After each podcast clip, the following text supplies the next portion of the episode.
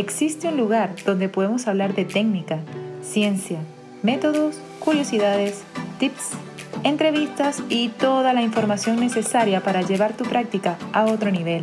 Sintoniza con tu mente quiropráctica en Quiroprácticamente. Hola a todos y bienvenidos a nuestro episodio número 8 de Quiroprácticamente. Te saluda Pablo Herrera y hoy sintonizamos con tu mente quiropráctica. Vamos a estar respondiendo eh, una pregunta que nos ha llegado mucho a nuestras redes sociales, a nuestro Instagram, Facebook y también vía correo. Es una pregunta repetitiva, pero también ultra importante y desafiante de responder, que es ¿por qué mi práctica no crece como quiero? O Pablo, ¿sabes qué? Estoy estancado en mi práctica, ¿cómo puedo hacer que esta crezca? Y la verdad me encantó poder responder esta pregunta. Me hubiese gustado también poder lanzar este episodio antes, pero tuvimos increíbles entrevistas eh, anteriormente que quisimos compartir con ustedes y espero que también ustedes las hayan disfrutado. Y hoy nos vamos a enfocar en esto y como te dije anteriormente, eh, fue desafiante poder responder eh, parte de estas inquietudes y darle una vuelta también al concepto de por qué una práctica no crece como uno quiere, porque en verdad hay millones de puntos de vista en el cual lo podemos analizar. Creo que el mindset juega aquí un rol fundamental pero te voy a compartir tres cosas que puedan ser súper aplicables y que son bien genéricas. Y tú puedes decirme, pero Pablo, ¿por qué genérico? Bueno, porque en verdad a veces los quiroprácticos buscan recetas, recetas que te hagan crecer tu práctica. Bien, y sería súper fácil darte algunos puntos, ¿cierto?, que te pudiesen ayudar, pero no necesariamente van a ser replicables en un, en un 100%. Entonces, lo más desafiante de este episodio en particular fue cómo poder buscar tres puntos en común que tengan la mayoría de los quiroprácticos que tienen oficinas exitosas o mejor dicho abundantes, ¿cierto? Y poder compartírtelos para que también sean aplicables a ti, tanto a ti como a cualquier persona. Entonces me voy a ir por el punto número uno, que tiene que ver con hacer más que pensar. Esto está netamente relacionado con tomar acción, ¿cierto? Y la verdad es que cuando comencé mi práctica, eh, años atrás, ya seis años atrás, eh, pasaba mayormente mis tiempos libres estudiando y leyendo y viendo videos de quiropráctica, pero en verdad era porque esa era la receta que me habían compartido, mantenerme estudiando. Es decir, Pablo, cuando tú salgas, mantente estudiando, que eso te va a traer gente. Y la verdad es que hoy en día diría que eso es insuficiente, aunque también es importante, ¿cierto? Eh, ¿Y por qué creo esto? Porque básicamente la mayor parte del tiempo me quedaba pensando en las cosas que había estudiado, leído, pero también me quedaba pensando en las millones de cosas que quería hacer. Me volví un genio en crear estrategias, pero en llevar ninguna a cabo. Y en general iba viendo que mi oficina iba progresando en el tiempo en términos eh, de contenido, lo que yo iba hablando, el contenido que yo iba adquiriendo a través de mis estudios, ¿cierto? Y a través de toda esta eh, captura de contenido, pero eh, no veía crecer mi práctica realmente. Entonces crecía solamente en conocimiento y ahí me di cuenta de que había ciertos puntos ciegos que no estaba viendo o, mejor, eh, o que no estaba haciendo, o mejor dicho, ciertos puntos que en verdad no estaba haciendo. Entonces había que cambiar sí o sí el juego y eso significó en ese minuto arriesgarme a múltiples cosas que pareciese que no son muy agradables o realmente no lo son, que es por ejemplo equivocarte, ¿cierto? Sentirte juzgado, rechazado, luchar contra tus propias inseguridades, ¿cierto? Y miedos una y otra vez, y esas cosas en general son... Em, para mí por lo menos son las barreras que pone el ego de, nosotros poder crecer, ¿cierto? Yo no era, por ejemplo, un especialista en hacer podcast, pero me lancé porque creo que había contenido importante a compartir con Latinoamérica. Y por más que me juzgaran, me diera miedo, etcétera, tomé acción y lo hice, ¿cierto? Entonces aquí mismo pasa eh, exactamente igual. Es decir, tuve que hacer exactamente lo mismo para poder tomar las acciones que necesitaba mi eh, práctica para poder crecer. Y en ese sentido, por ejemplo, abandoné el ego profesional que me había creado de la universidad, que era eh, yo voy a salir y voy a ser muy exitoso porque ya soy quiropráctico y me di cuenta que había mucho trabajo todavía por hacer y en verdad tampoco me gustaba servir desde ese ego profesional. Bien, entonces aparte de eso, como abandoné un poco la vergüenza, eh, me empecé a conectar también con mi propósito real, que era ayudar a las personas y también con propias cualidades o mis propias cualidades que yo había desarrollado a través del tiempo, como por ejemplo mis actitudes sociales, tener muchos amigos, saber comunicarme con, con distintos tipos de personas que no conocía, etc. Y al principio sí, costó un montón Pero después me fui dando cuenta con estas simples acciones que iba ganando en otras cosas también. Entonces, por ejemplo, me acuerdo que cuando repartía tarjetas, por ejemplo, me daba cuenta de que la gente no sabía lo que hacíamos. Entonces empecé a entender que realmente afuera eh, la gente no sabe qué es quiropráctica y yo dentro de mi oficina no les puedo hacer conocer de eh, quiropráctica, ¿cierto? Sino que tenía que salir y compartir con respecto a lo que yo hacía. Segundo, después, por ejemplo, me di cuenta, eh, a medida que iba saludando a las personas en la calle, que no había ningún eh, ninguna persona que supiera que había un centro quiropráctico en esa cuadra. Es decir, aparte de que las personas en común no sabían mucho de qué se trataba la quiropráctica, Ninguna de las personas del sector, locatarios por ejemplo, que hoy día son personas que saludo comúnmente en la calle, ninguno de ellos sabía que había un centro quiropráctico en esa misma cuadra. Entonces también no me da visualización, ¿cierto? O visibilidad, mejor dicho, eh, hacia afuera. Y también mientras comenzaba, conversaba con otras personas que no conocía, iba rompiendo mi vergüenza a comunicar sobre quiropráctica y también mejoraba mis habilidades de poder eh, realizarlo de la mejor manera. Entonces, me acuerdo de múltiples acciones que tomamos con respecto a esto. Por ejemplo, fuimos a dar charlas a universidades con mi amigo Miguel, que le mando un saludo si me está escuchando. Em, también, por ejemplo, estuvimos eh, yendo a ferias, por ejemplo, fuimos a una feria mamá y bebé, fuimos a ferias bancarias, empezamos a conocer distintos tipos de personas que trabajaban o ofrecían diferentes servicios y seguíamos conociendo personas nuevas. Algunas de ellas llegaron a la oficina, otras de ellas nos dijeron que iban a ir a la oficina y no llegaron, otras de ellas nunca quisieron ir a la oficina. Y está bien en verdad, ¿bien? Pero eso me permitió entender un poco eh, más el juego realmente. Entonces, Cometí miles de errores, sigo cometiéndolos. De hecho, hablamos en un episodio de los tres eh, errores más comunes que los quiroprácticos cometíamos, ¿cierto? Pero la verdad es que ninguno de aquellos errores me alejó de mi objetivo y muchos miembros de la práctica que tengo hoy el placer de cuidar hace años son personas que conocí desde esa época de mi vida y en verdad no saben lo que valoro a las personas que van a mi práctica porque también sé el trabajo que hubo detrás para que cada persona pudiese conocer realmente lo que yo hacía.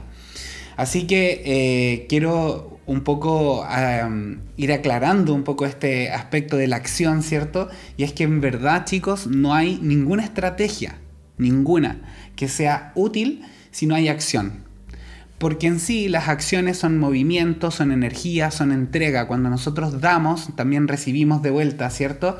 Por lo tanto, si no hay acción, no hay resultado. Absolutamente nada distinto ocurre en ninguna área de nuestras vidas si no ejecutamos.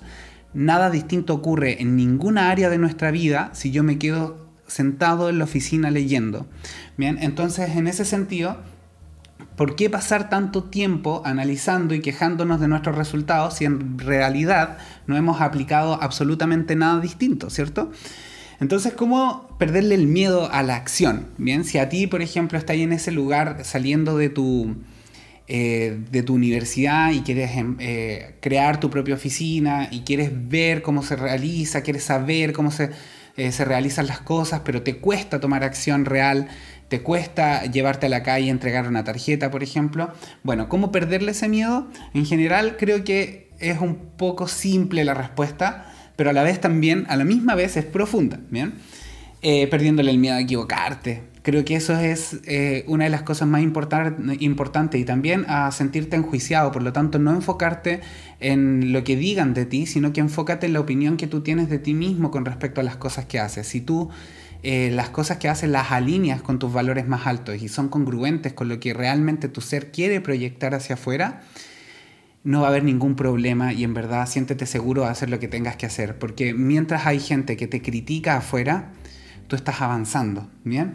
Y en ese sentido, eh, si quieres entregarle a la comunidad el mensaje de la quiropráctica y que más gente se cuide, sí o sí eh, hay que enfocarse en ello, ¿cierto? Por lo tanto, eh, quizás algo que no nos hayan dicho es que eh, hoy en día las personas, como te decía antes, realmente no saben lo, que hacemos realmente. Y, y, si quizás tienen una noción, quizás no es suficiente para que chequeen sus columnas vertebrales por siempre. Por lo tanto, aquí la frase que se me viene a la cabeza es, si esperas por ellos, siempre esperarás. Entonces, por tanto, llévate a la acción, sal hacia afuera, intenta hacerlo todo, nada es suficiente si tu sueño es muy grande, no importan los recursos que tengas, sino el ingenio que pongas en poder crear una oficina eh, grande que ayude a la comunidad, ¿cierto? Por lo tanto, enfócate en tu visión, en tu misión, en tu objetivo y en tu propósito y llévate a la acción, ¿bien? Ahora vamos por el segundo punto. Está muy entretenido esto. Interesantísimo también porque me acuerdo de muchas anécdotas que vi y, lo pasamos muy bien.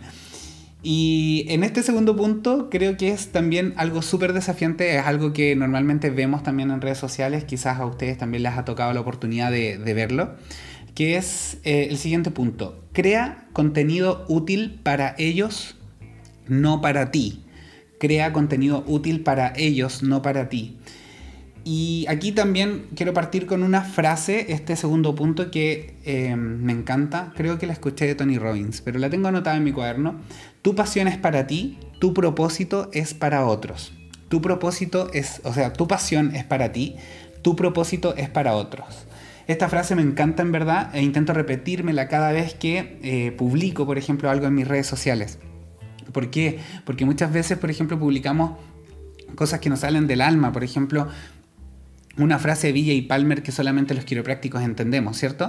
O, por ejemplo, eh, una, una foto de la columna vertebral y lo eje de la columna vertebral, pero la persona no sabe qué está viendo. A veces ni siquiera se imagina realmente qué es la columna vertebral, ¿cierto? Entonces, en ese sentido, creo que acá el foco tiene que estar en crearle valor a las personas. Y múltiples veces las publicaciones que realizamos están lejos de interesarle a las personas que realmente queremos llegar. Por lo tanto, aquí es cuando la palabra ingenio calza perfectamente, porque generar contenido puramente de quiropráctica no deja de ser desafiante, ¿cierto? Y en ese sentido, como en la entrevista que tuvimos con Camille, una de las cosas que me llamó la atención es que ella se daba el tiempo de preparar, por ejemplo, un video, ¿cierto? Explicando con respecto a lo de la filosofía quiropráctica. Y en general eso es súper positivo porque la gente, si le das un mensaje claro y simple, lo logra entender, ¿cierto? Pero a través, por ejemplo, de fotos es distinto, ¿cierto? Bueno, aquí el arte de la foto, ¿cierto? Podríamos hablar horas de esto.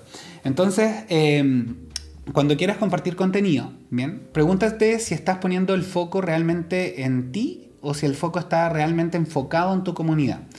Y en caso de que te sea difícil, lo primero que tienes que hacer es no copiar. Bien, mientras copias siempre vas a seguir siendo, eh, vas a estar estando abajo de la persona a la que estás copiando siempre, por lo tanto ahí no hay energía depositada, ahí estás tomando energía. Por lo tanto, si te cuesta, asesórate. Para eso existen también otros profesionales, para eso existen los amigos, los familiares, eh, las personas cercanas, ¿cierto? Que te pueden dar eh, un punto de vista completamente distinto de las cosas que están viendo en tu perfil y obviamente te pueden ayudar también a orientarte un poco mejor en tu contenido y también hacia donde tú quieres ir. Así que...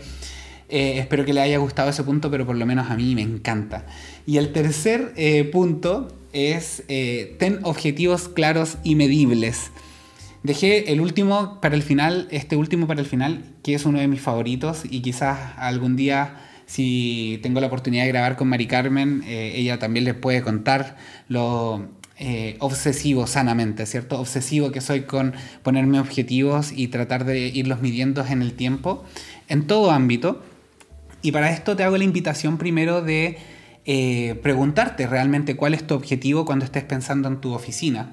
Muchas veces se nos acercan personas a preguntarnos vía eh, mensajes, ¿cierto? A nuestras distintas plataformas y nos dicen, eh, Pablo, ¿cómo puedo hacer o cuál es la receta para hacer crecer mi práctica y llegar a ver cierto número de personas? Pero cuando tú le preguntas cuál es el objetivo realmente de eso o qué es lo que hay detrás de eso, no saben qué contestarte. Entonces pierde poder el hecho de ver números sin tener un contenido detrás. Y esto es súper importante, creo yo. Eh, por lo menos a mí me, gusta ver oficinas de quiroprácticos que estén llenas según los lineamientos del quiropráctico, pero, pero más importante aún que, el resultado sea eh, un reflejo del contenido real que los quiroprácticos quisieron desarrollar en ese espacio, eh, en esa práctica, ¿bien? Entonces, siempre pienso esto, si quieres ir a un lugar y llegar sí o sí requieres tener un punto de referencia. Entonces, llámalo meta u objetivo, es súper importante. Por lo tanto, eh, tener claridad en tus objetivos, ¿bien? es realmente fundamental para poder iniciar tu camino en esto. Bien, entonces pues, te puedes preguntar cosas simples, por ejemplo, ¿qué eh, es realmente lo que quieres? ¿Cómo te imaginas tu vida? ¿Cuántas horas te gustaría, por ejemplo, pasar en tu práctica? ¿Cuántas personas te gustaría ver? Y ya con eso te puedes hacer una pintura más o menos de cómo quieres formar tu oficina, ¿cierto? Si, y obviamente también esas preguntas pueden doler. Si te haces esas preguntas y te contesta algo distinto a lo que estás haciendo hoy en día en tu práctica, es momento de cambiar por más que duela, ¿cierto? Em, después ya con eso en consideración, con, estos, con estas preguntas, puedes fijarte objetivos en cada tópico que te parezca importante. Por ejemplo, con Mari Carmen teníamos objetivos que eran, eh, queremos ser la oficina que brinde uno de los mejores servicios de quiropráctica a nivel latinoamericano. Y, ese es nuestro foco, independiente que no hayamos consultado otra oficina de quiropráctica, ¿cierto? Para saber cómo son, pero es lo que nos inspira a brindar un mejor servicio. Ejemplo, ¿bien? Entonces, em, y en base a esos objetivos después los puedes ir midiendo periódicamente. Entonces, haces tus objetivos y para alcanzar esos objetivos vas a, tener que hacer acciones, que era el punto uno, ¿cierto? Y después, periódicamente, empieza a revisar si esos objetivos se van cumpliendo, ¿bien? Entonces, ¿Por qué es tan importante esto de medirlos periódicamente? Porque em, los resultados que tu oficina va entregando te van a poder direccionar tus acciones también. Entonces, por ejemplo, si tú quieres llegar a ver, supongamos, 100 personas a la semana, 200, 300 o 400, bien, vas a tener que ir direccionando hacia dónde, por ejemplo, van tus objetivos y también dónde tienen que ir esas acciones para alcanzarlos. Entonces, eh, ejemplo, nosotros eh, con Mari Carmen periódicamente tenemos nuestras reuniones, ¿cierto? Y eh, analizamos cómo nos fue y qué cosas tenemos que mejorar, cuántas personas ingresaron esta semana y cuántas personas de ellas realmente están entendiendo el mensaje. Entonces podemos modificar, por ejemplo, quizá el mensaje de nuestras redes sociales. ¿Viste? ¿Te das cuenta? Es mucho más complejo a veces de lo que uno, uno ve, ¿cierto? Em, entonces así podemos saber si realmente las acciones que realizan mensualmente van generando un impacto real finalmente. Entonces de ahí la importancia de tener objetivos claros eh, e incluso eh, los puedes ir dividiendo en corto, mediano y largo plazo y crear estrategias que te permitan ir alcanzando cada uno de ellos. Pero como mencionamos anteriormente, siempre recuerda que la estrategia no vale nada sin acción. Así que la invitación es esa. Espero que te hayan gustado estos tres puntos que te dejé el día de hoy. Y espero que te haya gustado el podcast del día de hoy, así que eh, de todo corazón te doy las gracias también por todos los lindos comentarios que nos han dejado en redes sociales y, por estar eh, creando comunidad, por estar creando lenguaje y por estar eh, compartiendo entre quiroprácticos, ¿cierto? Independiente de los objetivos que tengan, siempre es bueno ir creciendo juntos también. Así que les mando un abrazo grande, que estén muy bien, cuídense y nos vemos para el próximo episodio. Chao.